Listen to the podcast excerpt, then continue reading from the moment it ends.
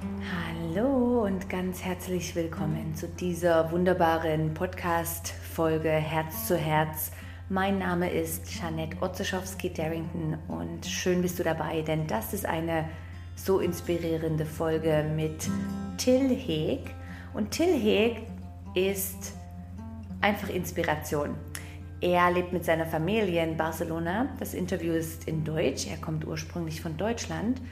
Und ich durfte ihn kennenlernen, weil er ein besonderer Thai-Yoga-Masseur, aber auch Ausbilder ist und eigentlich viel reist. Du triffst ihn auch an Festivals, für Retreats, für Ausbildungen. Und er hat einen wunderbaren Ansatz, Menschen über Berührung, über Liebe, über die Beziehung zu sich selbst hinzuführen und einfach drüber zu sprechen. Und ich empfehle dieses Interview für alle, die irgendwo in ihrem Beruf Menschen berühren, sei es physisch oder durch die Beziehung, aber auch wirklich für alle Yogalehrer und Interessenten, die einfach sich wirklich mit dem Thema Liebe und Berührung ähm, auseinandersetzen oder sich dafür interessieren. Und er teilt mit uns seine Corona-Routine. Super inspirierend. Viel Spaß!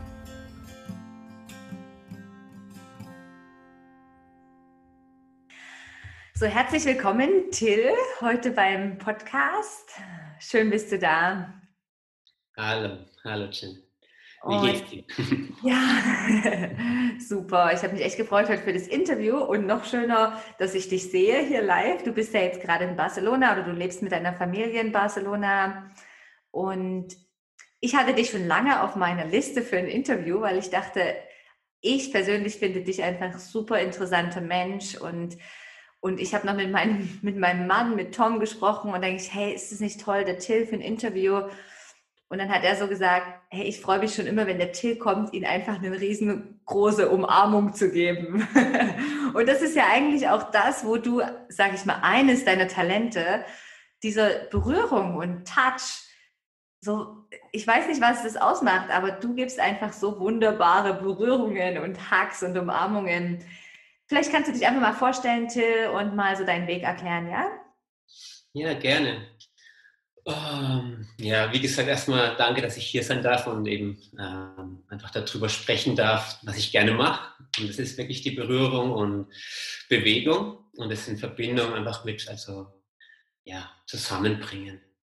Ich bin seit hm, gut 20 Jahren eigentlich schon wirklich so in diesem Gebiet Berührung. Also ich bin direkt nach der Schule, habe ich angefangen mit Physiotherapie und habe die Ausbildung gemacht und es war so eher klassisch, ne? also wirklich so Anatomie lernen, Physiologie lernen, Techniken lernen, Bewegungen lernen, um zu korrigieren und um, ja, Leute auf, ihrem, auf ihrer Heilung oder in der Therapie zu unterstützen. Und das macht mir oder hat mir von Anfang an Spaß gemacht. Also ich komme eigentlich ursprünglich so aus dem Sport und da wirklich so aus der Bewegung und habe dann gedacht, ah, wie kann ich das irgendwo verbinden mit, der, mit einer Sache, wo ich wirklich Menschen treffen kann oder mit Menschen arbeiten kann. Und da war eben die Physiotherapie so das, das Erste, was mich da irgendwo reingezogen hat und, oder angezogen hat. Und ähm, ja. Und dann in der, in der Ausbildung schon direkt, da habe ich ähm, jemanden kennengelernt in, der, in einem Praktikum. Sie hat Thai-Massage gemacht. Und die Thai-Massage hat mich dann äh, das war ein schönes, angenehmes ähm, Erlebnis, die zu bekommen, das erste Mal damals. Das war wirklich meine erste Thai-Massage in der Ausbildung. Da war ich, glaube ich, gerade so 19 oder 20. Und, und dann meine damalige Partnerin hat gesagt, okay, hey, lass uns nach der Ausbildung, wenn wir wirklich fertig sind mit dem Ganzen, lass uns mal nach Thailand gehen und, und ähm, eine Thai-Massage-Ausbildung machen. Und das war dann wirklich so das Erste, dann wirklich aus der Schule, fertig, Physiotherapeut, kurz ein bisschen gearbeitet, ein bisschen Geld zu verdienen und dann nach Thailand. Das war dann auch, glaube ich, meine erste große Reise. Ich bin dann zwar vorher schon mal irgendwo vielleicht kurz mal unterwegs gewesen, aber dann wirklich mal für acht Wochen Thailand. War ich, glaube ich, so vielleicht 23 oder so. Das ist wirklich schon lange her. Und ähm, ja, und das hat mich dann gepackt. Also seitdem ist es so Teil meines Lebens. Ne? Also es wird immer mehr oder wurde immer mehr und ähm, Berührung und, und Thai-Massage ist so wirklich elementar für mich. Hm, schön. Und Berührung, was, was genau ist das, das was, was fasziniert dich so an dieser Berührung? Und wie erlebst du das vielleicht? Wie reagieren die Menschen auf Berührung oder was hat sich verändert? Mhm. Ähm, ich meine, Berührung ist, glaube ich, gerade in, dem, in, in, der Zeit, in der wir leben, ist es so ein spannendes Thema. Ne? Also, weil gerade jetzt ist eigentlich so Berührung was, wo viele Menschen irgendwo auch Abstand nehmen, eventuell, und auch vielleicht so ein bisschen Respekt haben und Angst haben. Und gleichzeitig aber auch das Gefühl von, ich brauche Berührung, ist gleichzeitig gestiegen und, und größer geworden. Also wenn du jetzt gerade Leute fragst, was fehlt dir in deinem Leben, also gerade mit der, mit der Corona-Krise, Pandemie, ähm, was auch immer das dann wieder ist, ja, also aber was da wirklich in einem passiert, ist einfach so, dass viele Menschen sich so einsam fühlen und eigentlich nach Berührung sehnen. Mhm. Und also das ist so, so was, wo einerseits eben Angst da ist für Berührung oder eben die Leute wirklich so mit Respekt da irgendwo gerade Menschen begegnen. Und es ist auch irgendwo wichtig, aber gleichzeitig aber auch so das Bedürfnis da ist, um mehr Berührung zu haben. Und ähm, was macht Berührung so wichtig? Also ich denke einfach, es ist erstmal, es ist so das, das Erste, was wir als, als Mensch schon, wenn wir, bevor wir geboren sind, ist es so, dass wir den Herzschlag unserer Mutter als Vibration wahrnehmen. Das heißt, das ist ein Sinnesorgan, das da wirklich also über die Berührung ähm, aktiviert wird und ähm, auch stimuliert wird. Also Vibration oder, oder Touch selber ist wirklich die Berührung dieses und das nährt, das, das, gibt, das gibt dir das Gefühl von äh, Nähe, es gibt dir das Gefühl von, hier kann ich entspannen, hier kann ich loslassen, hier bin ich sicher oder auch nicht sicher. Ne? Also Berührung ist ja nicht immer nur schön, das ist ja sowas, eine Berührung kann magisch sein, aber es kann auch genauso auch ähm, ähm, übergreifend sein. Ne? Also es ist so von dem einen, was wir gerne hätten, zu dem anderen, was wir sagen, hey, das will ich niemals. Ne? Und das ist was, wo, wo ähm, Gewalt ist. Ne? Und das ist eben so, ist ein spannendes Thema Berührung. Aber wenn das als Tool eingesetzt wird, wenn es präsent, ähm, also mit Präsenz und mit Achtsamkeit äh, eingesetzt wird, ist das äh, was, was äh, Heilung auf beiden Ebenen, also auf beid, für beide geben kann. Ja, der, derjenige, der gibt und derjenige, der berührt. Das ist ja so nicht, dass nur einer berührt, sondern es ist ja was, was gleichzeitig einen Gegenspieler hat. Also das heißt, beide in demselben Moment berühren sich. Mhm. Und dieses, dieses ähm, da reinzugehen, in diese Berührung, in diese Verbindung, das ist das Magische. Wenn du, wenn du sagst, ah, da ist gerade da ist ein Widerstand, wenn ich jetzt hier mehr reingehe in diesen Widerstand, obwohl ich vielleicht noch nicht mehr in der Berührung, wirklich in der physischen Berührung bin, dann kann es eigentlich schon ähm, ein Gefühl von Übergriff sein. Und da wirklich das zu respektieren, ah, hier muss ich, das ist gerade, da spiegelt sich der andere gerade mit mir. Da ist gerade der Raum, der gehalten werden sollte. Da so weit und nicht weiter. Und dann vielleicht sogar so ein ganz klein wenig wieder zurücknehmen. Dann kann auf einmal vielleicht die andere Seite so angezogen werden. Das ist so ein Wechselspiel von, von Anziehung, aber auch gleichzeitig von Empfangen. Mhm. Ja. Spannend. Ja, ist echt spannend. Und vor allem, wenn man sich wirklich dessen bewusst ist, wie viel wir eigentlich auch berühren oder Berührung gerne haben und einsetzen können, um vielleicht auch andere Menschen was Gutes zu tun. Aber wie du auch sagst, einem selbst. Sehr beeindruckend. Und ja, und du bist ja, also ich weiß nicht, ich finde auch sehr, du wer dich kennt und diejenigen vielleicht jetzt vom Yoga Teacher Training, die dich immer kennenlernen dürfen, das ist ein Riesengeschenk, dass du da jetzt hier im Yoga Teacher Training Bern dabei bist. Viele sind so beeindruckt von der Art und Weise, wie du auch über Liebe sprichst. Das ganz simple Thema Liebe. Und wie ist das für dich? Ist ja auch eine Art von Berührung. Liebe. Sprech doch mal was über Liebe. Liebe ist ein, ist ein interessanter Begriff und äh, ein interessantes Konzept. Für, für mich ist es immer so wenn wir, wenn, wenn Thai-Massage, wenn wir über Thai-Massage sprechen, dann sprechen wir in, dem, in, der, in der Linie, aus der ich komme, sprechen wir immer von verschiedenen Elementen, die zur Thai-Massage gehören. Und ähm, ein Element ist eben die Liebe.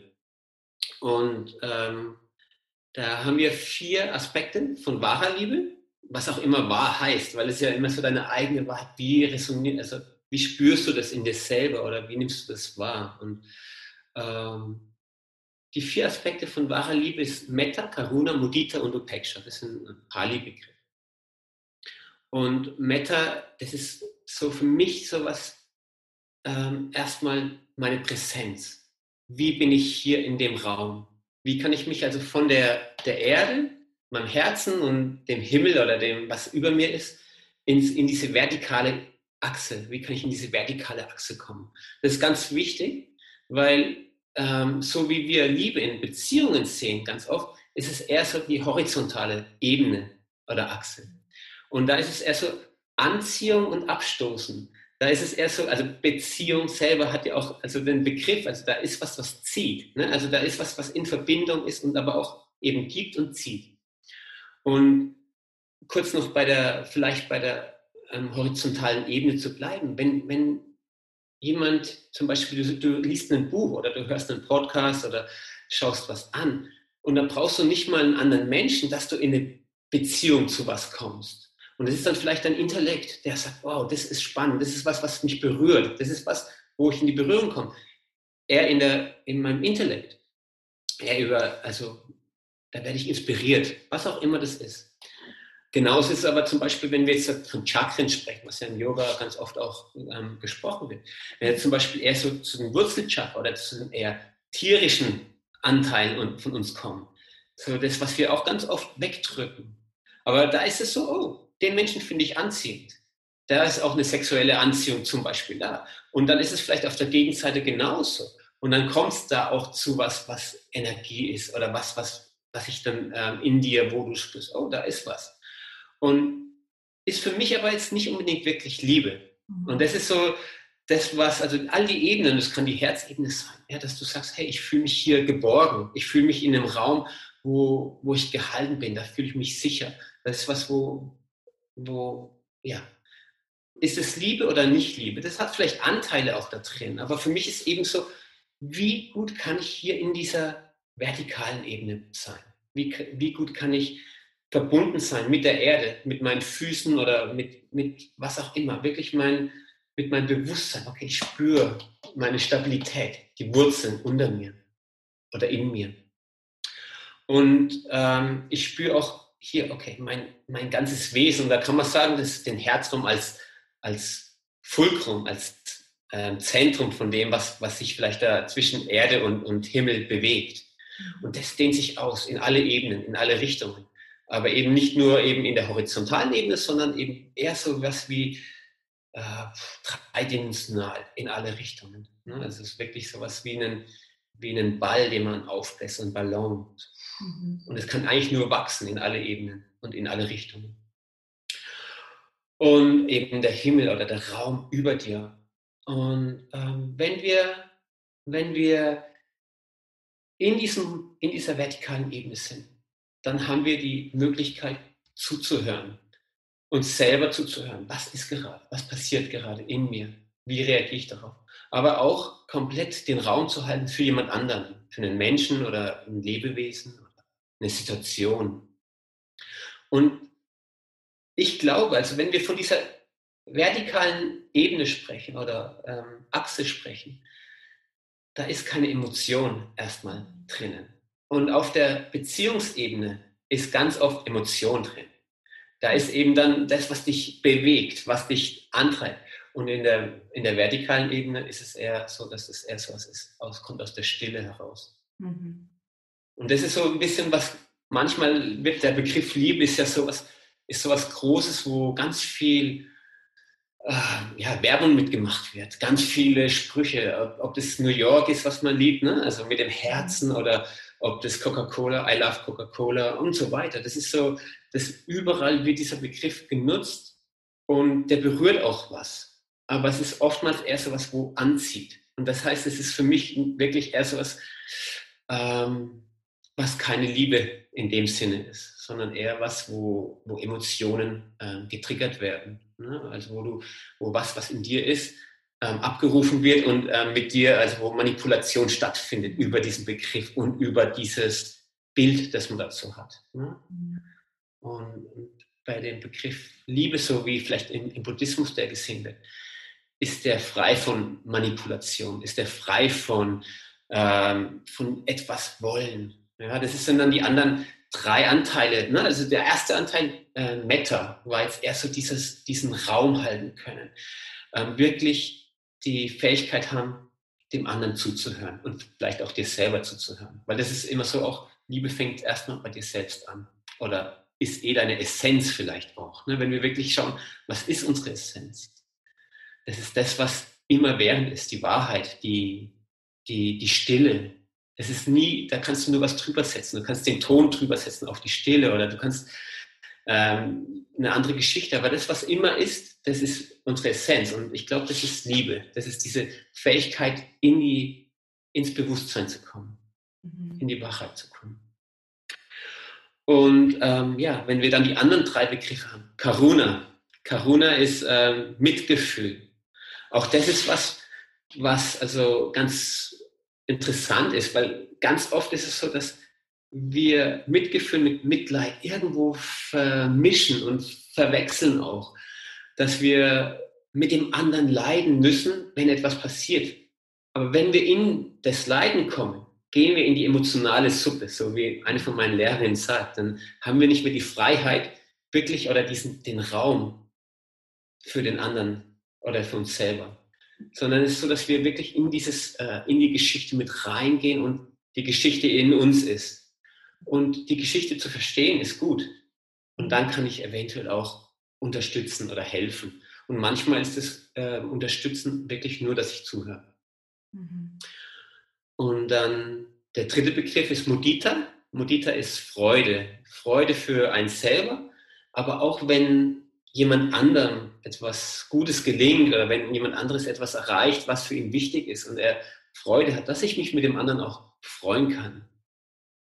Das ist so eine Freude, die, die frei ist. Und ganz oft, wenn man, wenn man sich selber so anschaut, man öffnet Facebook oder irgendwas und man sieht, ah, da passiert gerade was und da macht jemand was und dann, ah, warum habe ich das nicht? Oder warum habe ich den Gedanken nicht? Warum habe ich das nicht gemacht? Mhm. Wie ganz oft ganz schnell der Neid oder irgendwelche so Zwänge reinkommen oder so ein Druck reinkommt, in, mhm. anstatt dass man sagt, hey, super. Ja, wenn du, wenn du abgeben kannst und wirklich dich dann auch für den anderen freuen kannst und dann wächst du selber ne? und der andere wächst genauso und dann ist es sowas, okay, beide wachsen. Das ist sowas, wo, mhm. wo einfach nur reicher werden sich da immer wieder zurückzuholen, dann nicht in diesen Neid oder in dieses, äh, warum habe ich zu wenig, in diesen Mangel. Ne? Das ist ja was, was aus dem Mangel entsteht. Ähm, das ist spannend. Und ja, der letzte Teil ist, oder der letzte, das letzte Wort ist Upeksha. Upeksha ist Freiheit oder auch Gleichmut.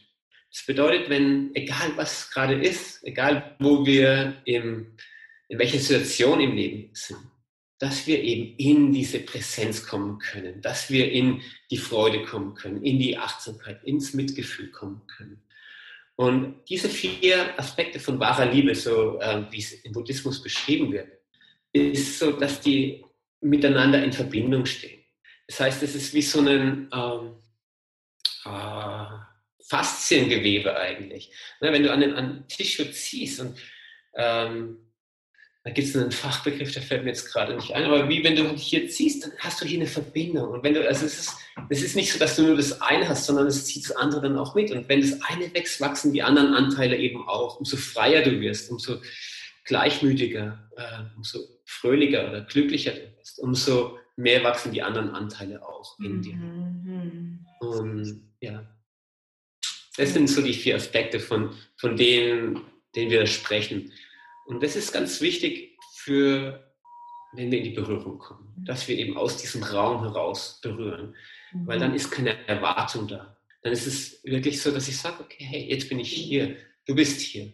Und jetzt lass uns mal in, diese, in diesen Tanz kommen oder in diese Berührung kommen und, und schauen, wo es hingeht. Es ist wie eine Reise, ja, so eine Thai-Massage oder eine, ja. Hm, das ist, danke fürs Teilen, Till. Das ist wirklich so eine schöne Idee und es ist eigentlich so simpel. Und ja, es kommt halt doch immer wieder auch zurück zu diesem Bewusstsein. Bewusstsein ist so die Basis. Natürlich zuhören und das ist alles die Essenz, weil ich finde das sehr schön, dieses Bewusstsein auch immer wieder anzusteuern. Und da kommt bei mir die Frage oder die Idee, hey, wenn jetzt wirklich jemand das erste Mal so in diese ganze Welt eintaucht von Liebe, also da sind wir ja immer drin, aber das wie vielleicht bewusst wahrnimmt oder eben noch nicht. Ja, was glaubst du, wie können Leute oder Menschen, unsere Mitmenschen und noch mehr und mehr in dieses Bewusstsein eintreten, in dieses Liebe, in dieses größere Verständnis? Klar, wir haben Yoga, Meditation. Ja, was denkst du? Wie können wir noch mehr Leute davon inspirieren, in diese Kraft zu kommen? Schwer. Jetzt ist es so, dass ich glaube, ähm, wie du sagtest, ne? oder wie ich auch vorhin schon gemeint habe, dieser Raum ist ja immer da. Und wenn du Kinder anschaust, mhm. ähm, da kommen dann, also die, wenn du ganz kleine Kinder anschaust, ist es so, dass die erstmal noch frei von Emotionen sind. Aber natürlich kommt dann auch, also vielleicht ist das so, dass dann sowas wie Überlebensmechanismen äh, sind da. Ne? Das heißt, wenn ich Hunger habe, schreie ich. Wenn ich, äh, die Windel ist voll, schreie ich. Und wenn es, also es, aber da ist nicht irgendwie, dass ich da eine Geschichte draufbaue. Mhm. Und äh, wenn, wenn umso mehr wir in den Kopf gehen, umso mehr wir ins Denken gehen, umso mehr wir schauen, ne? umso mehr ist es so, dass wir wirklich so ähm, uns davon entfernen, unsere Essenz ist wirklich Liebe. Und, und als kleines Kind, als Baby, ist es so, dass das wirklich frei ist. Und auch wenn du dann aufwächst, natürlich kommen dann Emotionen. Und da ist es aber so auch, dass das, die Emotion kommt hoch, die wird sofort ausgelebt und kann sofort wieder transformiert werden. Und umso mehr wir in den Kopf gehen und versuchen, was zu analysieren und Situationen, umso weiter entfernen wir uns davon, dass wir wirklich von unserer von unserer Essenz, von dem Kindsein. Ja. Und ähm, ich glaube, jeder Mensch hat seinen, so seine, seinen Anker. Oder vielleicht ist er auch davon entfernt. Aber für den einen kann es Tennisspielen sein. Mhm. Ja? Der geht raus, spielt zwei Stunden Tennis und kommt da in seine, in seine Präsenz, in seines, ah, jetzt bin ich ins, ins Atmen gekommen, habe mich bewegt, ich fühle mich gut. Und mir geht es danach, ich bin vielleicht da reingegangen, kam aus dem, aus dem Büro, bin zum Tennisspielen gegangen und komme als anderer Mensch da raus. Und für den anderen ist es in die Natur zum Spazierengehen. Für den anderen, der nimmt die Gitarre und spielt ein paar Akkorde oder mhm. hört sich ein Lied an und ah, verändert sich. Und was heißt, er verändert sich? Er kommt zurück zu sich. Und das ist das Einzige, wo wir schauen müssen. Yoga hilft natürlich, zurückzukommen und sich mit sich zu verbinden. Für manche ist es aber so, oh, das ist sehr abstrakt, das ist sehr weit, weil er dann, er geht ins Yoga und fängt an, noch mehr nachzudenken. Und für den wäre es viel besser, der geht spazieren. Also ich bin nicht derjenige, der sagt, ha, Yoga ist für jeden oder dieses Yoga ist für jeden, sondern rauszufinden, was ist für dich gut, was bringt dich zurück in deine, in deine Präsenz und in deine Freude und in dein ah, jetzt bin ich lebendig, weil es, am Ende ist es, ich bin lebendig, wenn ich in, in Liebe bin. Dann ist es, ah, ich bin wach. Ja? Und, und ähm, was macht dich wach? Manchmal in Phasen im Leben ist es oh, zu viel. Ja? Und umso enger wir werden, umso mehr draufkommt. Ich habe fünf Kinder, muss kochen, muss die in die Schule bringen, muss. Mhm. Und dann wird enger und enger und enger. Und dann ist es so, Emotionen sind da, aber die können nicht ausgelebt werden, gehen in, das, in, in die Faszien, gehen in das, ins Gewebe in, und, und engen uns ein. Und wir werden immer kleiner und kleiner und kleiner und kleiner. Und wir passen uns dem an, was wir fühlen, aber nicht, dass wir es ausleben, sondern es ist so, dass es uns eng macht. Und da dann wieder zu schauen, wie kann ich da, was, was bringt dir Freude? Manchmal ist es so, dass vielleicht erstmal so ein ganz einfacher Zugang, erstmal jemanden einfach am Telefon haben und sagen, okay, hey, wie geht's dir, in ein Gespräch kommen. Ne? Und, und, und dann bewegt sich auf einmal was. Ja, ist ganz, manchmal ist es was Kleines, was was triggert und was be bewegt und berührt. Und manchmal ist es auch so, dass es irgendwas Größeres braucht. Manchmal ist es so, dass vielleicht jemand sterben muss oder krank sein muss, um in die Bewegung zu kommen, um wieder zu sagen, hey, ich will leben oder ich ne, zurückzukommen ins, wow, ich verpasse gerade was. Ne? Mhm. Ja, aber wie gesagt, manchmal sind es auch Phasen, wo man aushalten muss, wo man einfach so jetzt muss ich funktionieren. Mhm. Und dann aber auch zu wissen, okay, hey, wie kann ich mich da wieder rausholen? Und das ist so, das ist spannend. Ne? Aber ich glaube, da braucht jeder so für sich so einen eigenen Zugang. Und der kann, ich glaube, es hat irgendwie immer was mit Natur zu tun am Ende. Natur ist das, was wir sind. Und das ist das Einzige, wir versuchen uns davon oft über Technologie und über, über Input, versuchen wir uns davon zu trennen und zu lösen, versuchen so weit wie möglich von Natur uns zu entfernen. Und dann mal die Schuhe auszuziehen, mhm. mal nackig machen und mal in, in, in, in den Regen zu gehen, ja, in die, barfuß in den, in den Wald zu laufen. Ja. Ja, meistens dann brauche ich noch dicke Sohlen, ne, dass ich da irgendwo laufen kann. Ja, also man trennt sich selbst, wenn, wenn man spazieren geht, ganz oft noch von dem, was wir eigentlich, dass wir wirklich ins Spüren kommen. Und wirklich da zurückzukommen, hey, ich spüre Natur in mir, ich bin Natur. Und dann ist es auch so, wow, da ist, da ist dann was Schönes immer da. Natürlich kann man auch, wenn man die Welt sich anschaut, ganz viel sehen, was einen bedrücken kann und Angst machen kann und einengen kann.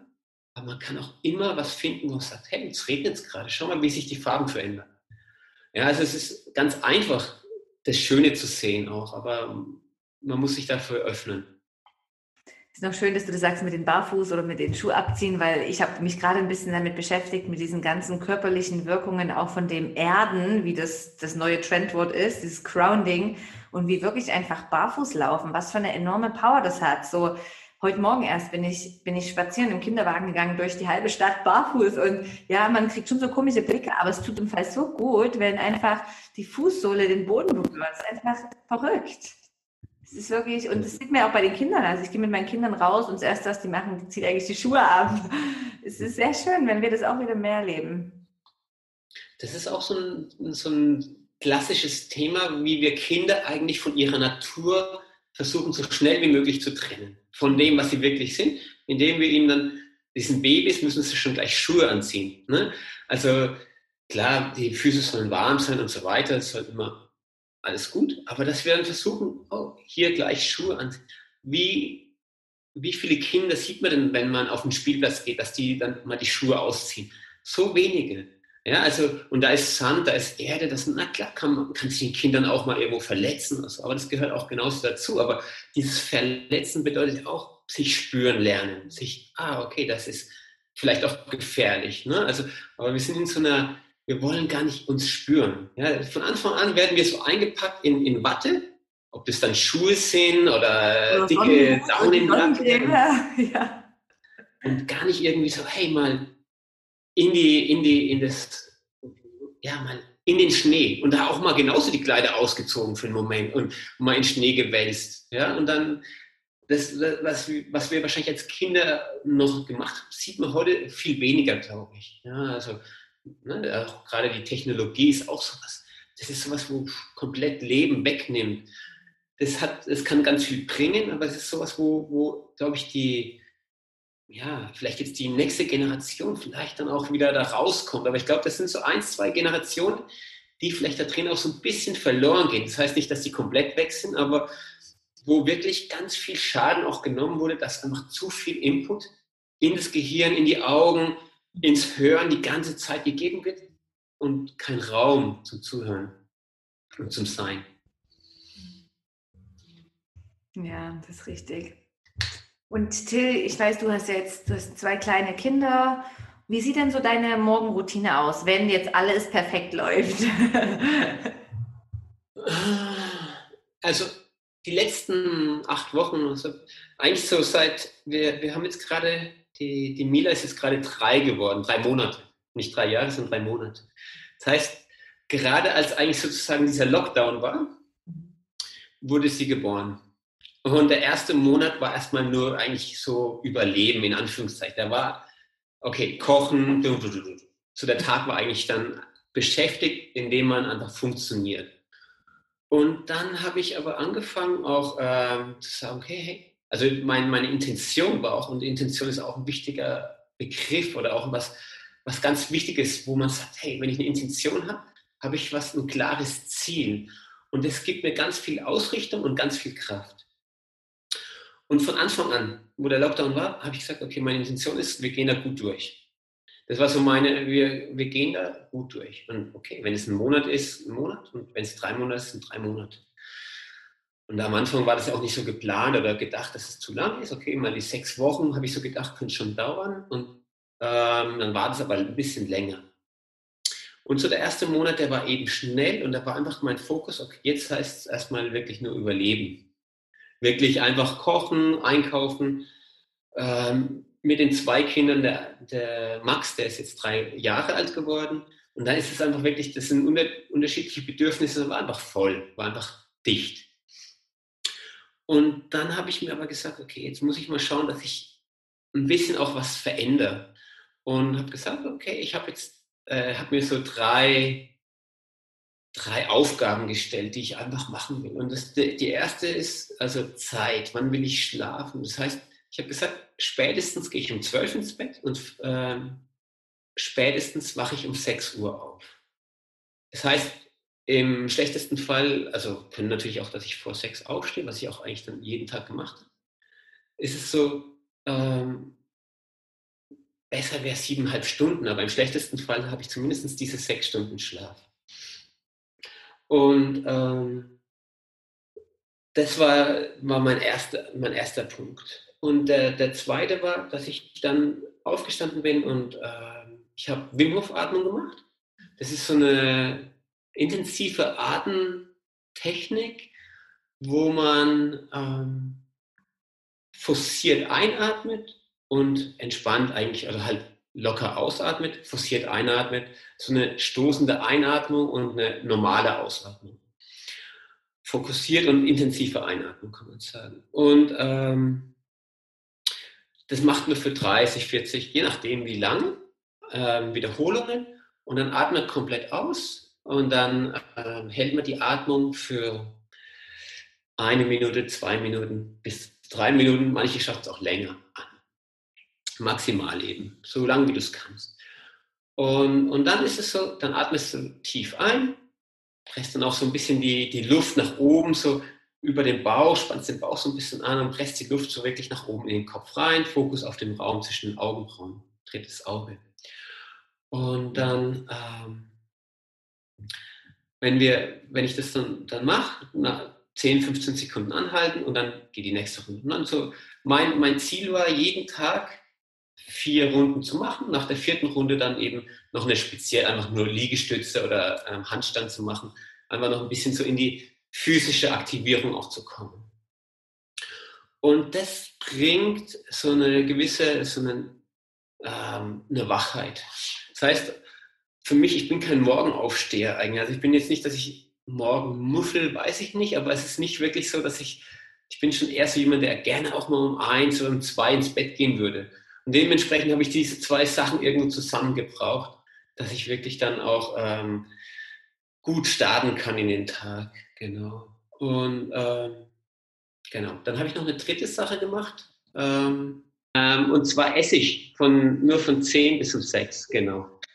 Und ähm, das ist auch so, also da habe ich natürlich so ein bisschen Ausnahmen gehabt. Jetzt, wenn ich, ähm, ich habe mit jemandem über Zoom zum Beispiel dann gearbeitet und dann habe ich auch geschaut, okay, wenn ich dann um 4.30 Uhr zum Beispiel bis um 6 Uhr eben äh, am Nachmittag das gemacht habe, dann habe ich gesagt, okay, ähm, dann kann ich bis um halb sieben essen zum Beispiel. Und am nächsten Tag dann erst um halb elf. Also ich habe versucht, wirklich so diese ähm, acht Stunden Essen am Tag, maximal acht Stunden Essen, oftmals dann auch nur sieben oder siebeneinhalb Stunden und dann eben diese 16 Stunden ähm, Pause mindestens. Ah, interessant, das habe ich nämlich auch gemacht durch diesen Lockdown oder mich darauf be zu begonnen. Und es ist schon eine interessante Wirkung, oder?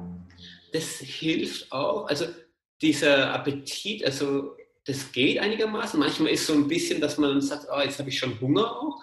Aber es wird eigentlich so, es ist eigentlich wirklich nicht so intensiv oder so dramatisch, wie man vielleicht vorher denkt. Gell? Also, und ähm, das hilft wirklich, so diese drei Sachen zusammen haben mir wirklich geholfen, eine relativ gute Energie zu haben.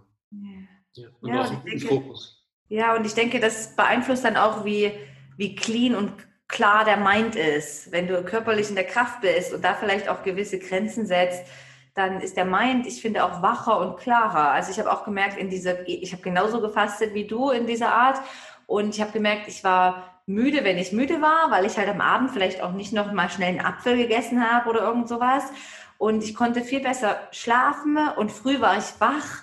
Also es hat sich echt viel verändert in meinem Wach-Schlafzustand. Mhm. Genau. Das hilft definitiv, dass man auch tiefer schläft und speziell, wenn man die letzte Mahlzeit dann nicht so spät hat, also gerade hier in Spanien oder Barcelona ist es so, dass die Leute normalerweise, also ich sehe es jetzt, also meine Partnerin, die isst später. Ne? Also wir essen nicht zusammen, also wir essen zwar Frühstück oft zusammen noch oder halt dann zumindest dann nochmal das zweite Frühstück für sie sozusagen oder und das Mittagessen, aber dann abends ist eigentlich so, dass ich halt dann einfach eher und was Kleines dann noch esse und, und sie ist dann wirklich erst um acht oder halb neun. Und äh, also es ist krass, wie spät die hier essen. Mhm. Und ähm, das hat definitiv einen Einfluss auf, wie tief ich schlafen kann. Ne? Und ähm, wie, wie ruhig auch der Geist dann wird. Ne? Also wenn der Verdauung, wenn Energie dann so im, im Bauch ist, um, um das zu ver verarbeiten, ist einfach weniger Raum, um die ganzen Emotionen, Emotionen oder Gedanken auch einfach zu verdauen. Ne? Und wenn das einfach da ein bisschen mehr Raum ist, geht es schon ganz gut. Ja, schön interessant. Hey, danke fürs Teilen. Ja, ja und also jetzt, diese drei Sachen. Moment. Ja, ja. ja wiederhol doch mal alle. Ich will noch mal kurz alle zusammen. Fass noch mal alle zusammen. Also du also, hast einmal den Schlaf. Genau. Das eine ist das Schlafen, wann ich ins, äh, wann ich ins Bett gehe oder wann ich aufwache. Also von spätestens 12 und äh, spätestens 6 Uhr am Morgen. Mhm idealerweise mag ich siebeneinhalb Stunden schlafen. Das wäre dann sowas wie 10.15 Uhr bis 5.45 Uhr. So, das ist so mein idealer Schlafrhythmus im Augenblick.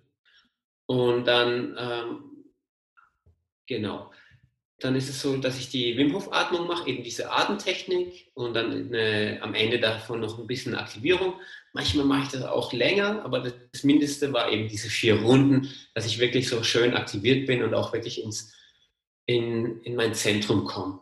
Mhm. Und das dritte war, die, war einfach das Intermediate Fasting. Ne? Also dieses ähm, für acht Stunden Essen und für 16 Stunden Fasten oder nicht essen. Und das, das zusammen, das war wirklich gut. Ja.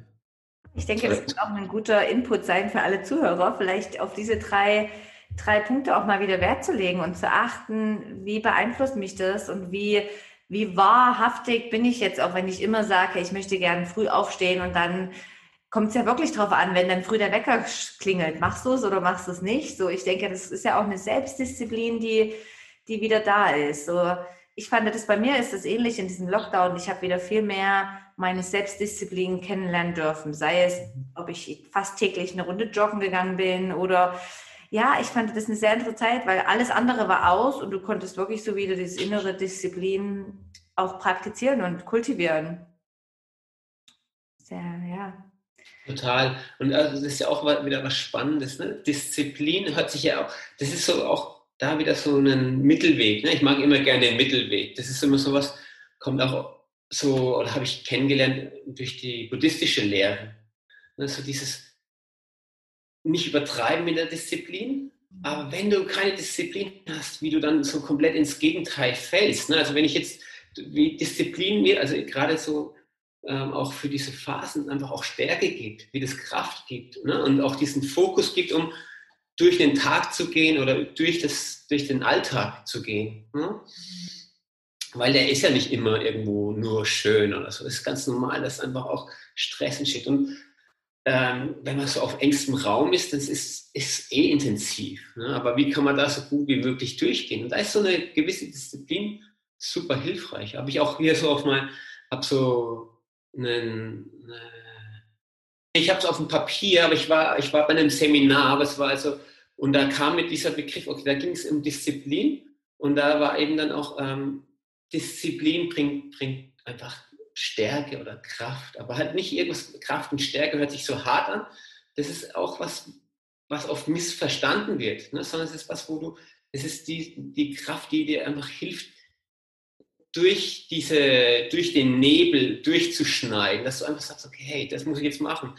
Und das ist jetzt wirklich was, wo, wo mich ablenkt, ne? sondern so, okay, hey, wie kann ich mich fokussieren? Und da hilft Disziplin definitiv. Und, äh, ja, zurückzukommen in die Präsenz ne? und auch dementsprechend dann wieder da in die Essenz, ne? Mhm. wieder zurück zur Liebe mhm. am Ende. Am Ende, ja, das stimmt. Ja, Till, das war echt ein schönes Gespräch mit dir. Und vielleicht noch zurückzukommen zur Thai-Yoga-Massage, was ich finde in dem Moment, also du hast super viele Qualitäten äh, und Talente und das ist eine, die wie nach außen auch nach auskommt und wo Leute vielleicht von dir auch das erfahren dürfen.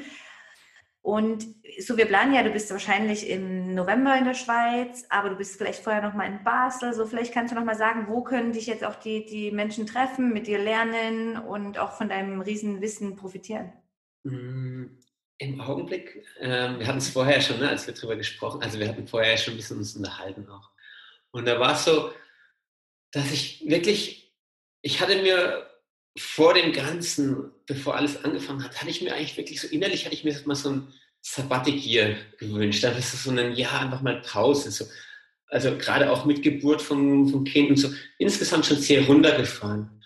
Und jetzt habe ich das, was jetzt so noch gewesen wäre, die letzten Monate auch wurde abgesagt, konnte einfach nicht stattfinden, weil man nicht reisen konnte. Und das nächste, was jetzt wirklich erst wieder stattfindet, ist am Ende des Jahres, also wo ich wirklich weiß, das findet statt ähm, so gut es, so, so weit es eben sich nicht verändert, ist dann, dass ich in Griechenland bin, im Sunshine House. Das ist ein ähm, Zentrum, wo Thai-Massage wirklich gelehrt wird. Und da unterrichte ich zwölf Tage Thai-Massage oder elf Tage. Das ist so nach Weihnachten und über, über die Jahre. Ist immer ein schöner Abschluss und immer ein wunderschöner Anfang ins neue Jahr. Mache jetzt schon sehr, also die letzten Jahre einfach regelmäßig und das gibt auch immer eine gewisse Kraft. Das ist was Schönes. Das mache ich und das ist so mein, mein Punkt, wo ich sage, da will ich dann auch wieder schauen, dass ich wirklich mehr mache. Also vielleicht nächstes Jahr, wenn sich das alles so ein bisschen entspannt, äh, mit dem Reisen noch weiter, äh, also weicher wird auch, oder dass man sagt, hey, äh, vielleicht auch mehr in der Schweiz oder in Deutschland, dass ich dann da auch was machen kann, dann will ich das auch machen. Und ansonsten, ja, der, zu eurem Teacher-Training komme ich dann im, im November und, und da vielleicht, dass ich das irgendwie verbinde mit einem anderen Wochenende. Das sind jetzt noch keine festen Daten, aber das ist so der Plan.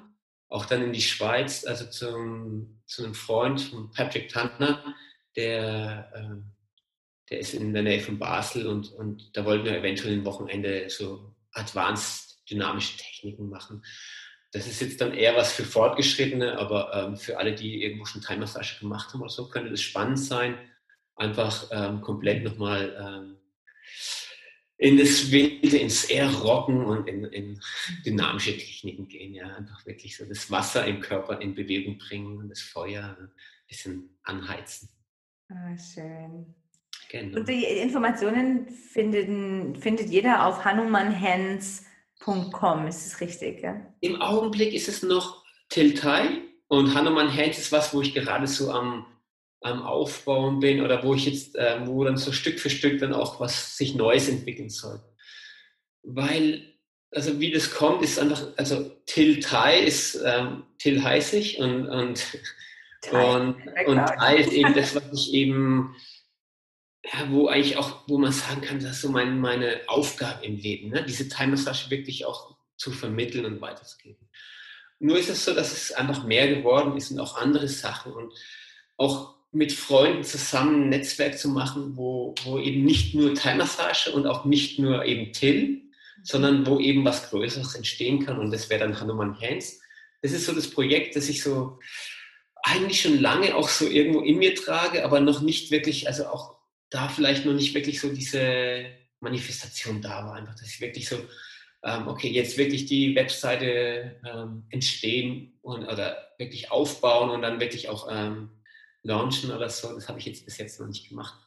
Das kommt dann so hoffentlich so bis Ende des Jahres dann auch so Stück für Stück. Und, ähm, ja.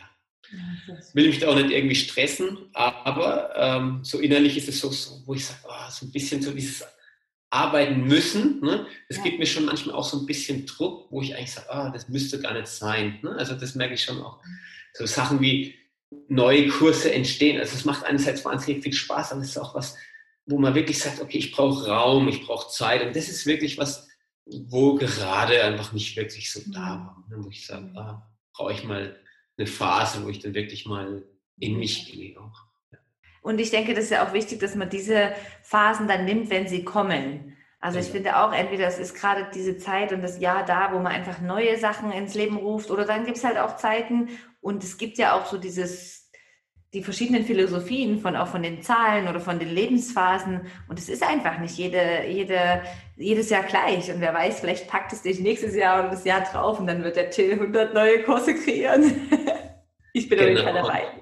Und, und äh am Ende ist es ja auch wirklich, wenn wir sagen, wenn wir zurückgehen auf die Berührung, das ist, man kann es sehr komplex machen und man kann es auch ganz einfach halten. Ne? Also dieses in die Berührung gehen ist wirklich nur, äh, erstmal ist es super simpel, man muss es sich auch nur trauen. Ne? Man muss es einfach zulassen, dass man das auch tut. Und, und das ist einfach mit den Basiskursen der Thai-Massage ist es ja auch wunderbar, dass man das lernt. Ne? Also dass wir wirklich in die Berührung kommen können. Und die Techniken versuchen, so einfach wie möglich zu halten. Mhm. Wenn du in vielen Schulen ist es auch anders. Da lernen wir viel Techniken und so weiter. Das ist für mich eher so, okay, hey, das ist alles schön und gut, kann man auch später noch mit reinbringen. Aber das Allerwichtigste und das Heilsamste ist die einfache Berührung. Und also das ist heilsam für denjenigen, der es gibt und heilsam für denjenigen, der es empfängt. Einfach weil da was sich bewegen darf, weil da der Raum gehalten werden kann für beide. und und äh, man dieses Ausdehnen stattfinden kann, dieses mhm. Wachsen stattfinden kann. Und, ähm, und für jedermann, aber besonders natürlich auch Yogalehrer oder jemand, der mit Menschen arbeitet, weil ich finde so ganz simple Berührungen, wenn du jemanden irgendwie die Hand aufs Fußgelenk legst oder vielleicht auch zu wissen, welche Punkte emotional ja, da kann jeder profitieren und zurückkommen. Total. Also ich sag, das ist auch, also ich habe viele Yoga-Lehrer, die dann auch irgendwo kommen und wenn, wenn man fragt, was ist deine, was ist dein Wunsch, was ist deine Intention vielleicht für den Kurs, was ist so, was möchtest du gerne mitnehmen, deine Erwartung auch, mhm. dann ist es so, ganz oft hört man auch gerade bei Yoga-Lehrern, dass sie sagen, hey, ich unterrichte wahnsinnig gerne, aber so in diese Berührung kommen, da habe ich meine Hemmung das, da würde ich gerne einfach mich ein bisschen fortbilden oder einfach mhm. sicherer werden. Und da ist es einfach wunderbar. Also da ist die Time-Massage schön. Auch gerade, wie gesagt, man kann dann auch sagen, okay, der Punkt ist dafür und da und die Linie und so weiter. Das ist alles super, aber erstmal wirklich nur, hey, erlaub deinen Händen in eine volle Verbindung mit dem anderen Körper zu kommen und das zu verschmelzen und da wirklich dann den, dieses, diesen Raum zum Abgeben. Und wieder wirklich die, die bewusste Berührung. So mhm. dieses nicht nur, ah, jetzt mache ich schnell ein paar Adjust und berühre den irgendwo, sondern ganz simpel eine Berührung, eine Handwärme auf, ja. Also das durfte ich von dir echt wunderbar lernen. Das ist eine tolle Bereicherung. Ich würde das auch zu jedem Yoga-Lehrer, also wenn, wenn du keine klare, keinen klaren Grund hast, einen Schüler zu berühren, berühre ihn lieber nicht. Ja, sage ich auch du musst erstmal schauen, und das ist wieder, ne, also wenn wir noch kurz zu dem, zum Yoga-Lehrer gehen, wenn du, wenn, für mich ist es so, ein guter Yoga-Lehrer, den ich erfahre, der braucht mich erstmal, der berührt mich als allererstes durch seine Stimme. Mhm. Dadurch, dass er mich anleitet und dadurch, dass er mich mitnimmt auf eine Reise nach innen. Ja, der berührt mich, indem er, indem er mich mit nach innen gehen lässt. Mhm. Und ähm, als zweites ist es, wenn der den, wie der den Raum hält. Wie der, also, und das ist seine Ausstrahlung oder was auch immer. Wenn der zum Beispiel, ganz oft kennst du vielleicht auch von dir selber, wenn jemand in deine Nähe kommt, ein Yogalehrer, ne, auf einmal richtest du dich auch nochmal komplett aus, mhm. öffnest dich, bewegst dich in eine andere, nochmal viel wachsamer, weil eben die Präsenz von dem Lehrer da ist, spürbar ist. Und dann das dritte ist, wenn der Yogalehrer wirklich weiß, was er tut und sagt, okay, hey, hier möchte ich dich noch unterstützen, dass du da den Raum öffnen kannst. Mhm. Es geht ja für, im Yoga, für mich ist es, den Raum zu öffnen. Wirklich die Lebensenergien, die in, in uns sind, ne? Prana, Jan, Prana Maya Kosha oder einfach das Prana, dass das ins Fließen kommen kann. Und einander und, anstecken, das ist doch so, also weißt du, jede Energie beeinflusst da den Raum und ja, ja ich sehe das ja. genauso. Und ich, ich sehe das auch eine Adjust oder eine Berührung mit Respekt, weil ich finde auch, in dem Moment, wo ich meine Hand platziere, bestehle ich eigentlich den Mensch für einen Moment, seine Aufmerksamkeit mir in die Hand zu geben, obwohl der vielleicht gerade super in seiner Praxis drin ist. So, es ist auch, ja, ich motiviere eigentlich sehr gerne auch meine Schüler, die die Ausbildung machen, wirklich zu hinterfragen, ist es jetzt wichtig und notwendig, die Berührung? In dem Moment ist es, ist es auch deiner Vorstellung? Ich finde, also Yoga-Unterricht ist immer so, ist was ganz Spezielles und was, wo man, also wenn jemand zu einer Thai-Massage kommt, dann mhm. weiß ich, also wenn der nicht irgendwo gerade sein Geburtstagsgeschenk hat und irgendwo von seiner Frau zum Beispiel gerade, okay, heute musst du zur Thai-Massage und der würde lieber irgendwie Kuchen essen oder sonstiges, ja. kommt derjenige, der zu dir kommt, gerne zu dir und will berührt werden. Der kommt auch, wenn der dich kennt, vielleicht auch gerade deswegen, weil du so den Raum für ihn halten kannst. Mhm. Äh, über die Berührung. Und wenn ich jetzt in den Yoga-Unterricht gehe, ist es ganz oft so, dass ich sage, okay, hey, wie kann ich jetzt mich selber, wie kann ich mich selber berühren? Wie kann ich in meine eigene Verbindung kommen? Wie kann ich in meine eigene Kraft auch kommen? In meine eigene, ich sage wieder, vertikale Ausrichtung? Mhm. Und die Berührung kann ich daraus ganz schnell. Ja, und ein Adjust der mich irgendwo hindrücken will oder hinziehen will, wo ich nicht hin will. Gar ich bin auch immer ein Rebell. Ne? Dann ist es so, dann kommen eher meine Ellbogen, ich kämpfe dann eher, dann will ich eher da raus. Ne? Und das ist sowas, wo ich, dann, wo ich dann auch ganz empfindlich bin. Und ähm, ich finde so dieses, und das ist was, wo man sich als Yoga-Lehrer auch dann überlegen kann. Klar, manche Yoga-Lehrer sagen, hey, ich habe meinen Yoga-Unterricht, den mache ich so und so. Und die Schüler, die zu mir kommen, die wissen, dass ich adjuste, dass ich die so und so mache und die mögen das so. Perfekt. Mhm. Ich finde so einen Coin, so eine, eine, Münze zu machen mit zwei unterschiedlichen Farben und die Yogaschüler wissen, okay, grün heißt berühren, rot heißt, ich brauche meinen Raum. Ist was, wo man gut äh, nutzen könnte, dass man den einfach so an die mhm. ähm, eine Kante oder Ecke von der Yogamatte legt oder außerhalb der Matte legt. Und dann hat man sowas, wo man als Tool nutzen könnte. Ne? Also wenn man sagt, okay, ich möchte gerne die Leute berühren, die berührt werden wollen. Es müsste ja. noch eine zweite Seite der Münze geben oder eine dritte, die sagt, ähm, nur softe Berührungen in entspannten Positionen oder nur liebevoll. Weil das, das finde ich so schön, weißt du, in der Charles-Position oder im Liegen ganz sanft irgendwo einen sanften, warmen Vertrauensdruck, anstatt in irgendeiner Position noch tiefer und weiter ja, das kann ich selber erfahren oder mit sanften Worten anleiten. So, ich finde, es braucht genau dieses ganz kleine bisschen liebevolle Berührung im Yoga auch. Da gebe ich dir recht. so lass uns doch die Münze dreiseitig gestalten, okay? nee, das ist eh nochmal ein, ein großer Punkt, weil einer mag nur stark berührt werden, nur wirklich, ich möchte wirklich das spüren. Ich möchte, wenn das jetzt so weich ist oder so wie wenn eine Fliege auf mir ist. Ne? Das mögen, dann ist es auch so, oh, ja. ne? so, wo du sagst, energetisch passt es nicht. Und ähm, trotzdem, ich gebe dir recht, also für mich so ein, in Yin-Yoga zum Beispiel wunderbar, um für längere Zeit in, in der Verbindung zu bleiben. Das ist für mich wie eine Massage, die man einfach nur wirklich in dieses vielleicht auch eher kraniosakralen Rhythmus kommen, einfach wirklich ins Spüren kommen, wie, wie der Körper sich ganz äh, ganz subtil ausdehnt und zusammenzieht, in, in einem ganz anderen Rhythmus, als es die Atmung zum Beispiel ist. Ist wunderschön, ne? also auch gerade zum Geben auch, finde ich viel schöner als in einem Sonnengruß ein Adjustment zu machen. Ähm, macht für mich keinen Sinn. Also es gibt zwar Lehrer oder auch ähm, Schulen, die das ähm, so unterrichten, wo ich sage, okay, hey, das ist so dynamisch. Ja? Wenn, du nicht, wenn du keine fünf Atemzüge in, in einer Position bleibst, ist es so für mich eher so, da brauche ich nicht wirklich adjusten, weil es dann, dann versuche ich über meine Atmung mich selbst auszurichten. Und also wenn ich einen Atemzug nur zur Verfügung habe und dann eh schon wieder woanders hingehe, ja? ja. Und ja, aber das ist so, ich denke, das ist so ein Riesenthema und, und auch spannend. Ne? Also das ist so, wenn ich jetzt zum Beispiel ähm, Thai-Massage für Yoga-Lehrer unterrichte, dann ist das sowas, wo ich dann auch da speziell versuche reinzuschauen, ähm, aber wie gesagt, das sind immer unterschiedliche Meinungen und am Ende muss wirklich auch, ich sage immer, der Schüler, der zu dir kommt, ja. der will auch zu dir kommen. Ne? Das ist ähnlich wie der, wie der Patient oder der Klient, der zu dir kommt zur Massage. Die kommen, weil sie, dich, weil sie zu dir kommen möchten Und dann darfst du da rein auch vertrauen, dass du dann eben das so machen darfst, wie das für dich gut ist. Mhm. Und natürlich, nicht jeder Tag ist gleich und jeder Schüler ist gleich. Und da auch ein Gespür zu entwickeln, ist natürlich extrem wichtig. Ja? Aber mhm. ähm, ist wunderschön, wenn man das Tool Berührung mit reinnehmen kann. Total.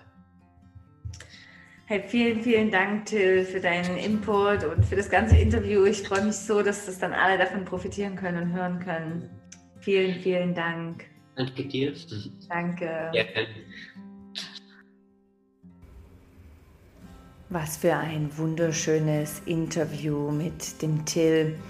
Und wie gesagt, ihr müsst den Till einfach kennenlernen. Till und seine wunderbare Familie, die auch Reisen und ihre Ausbildungen anbieten im Sunshinehausen, Griechenland oder wie geplant im November hier auch in Bern im Yoga Luna sind.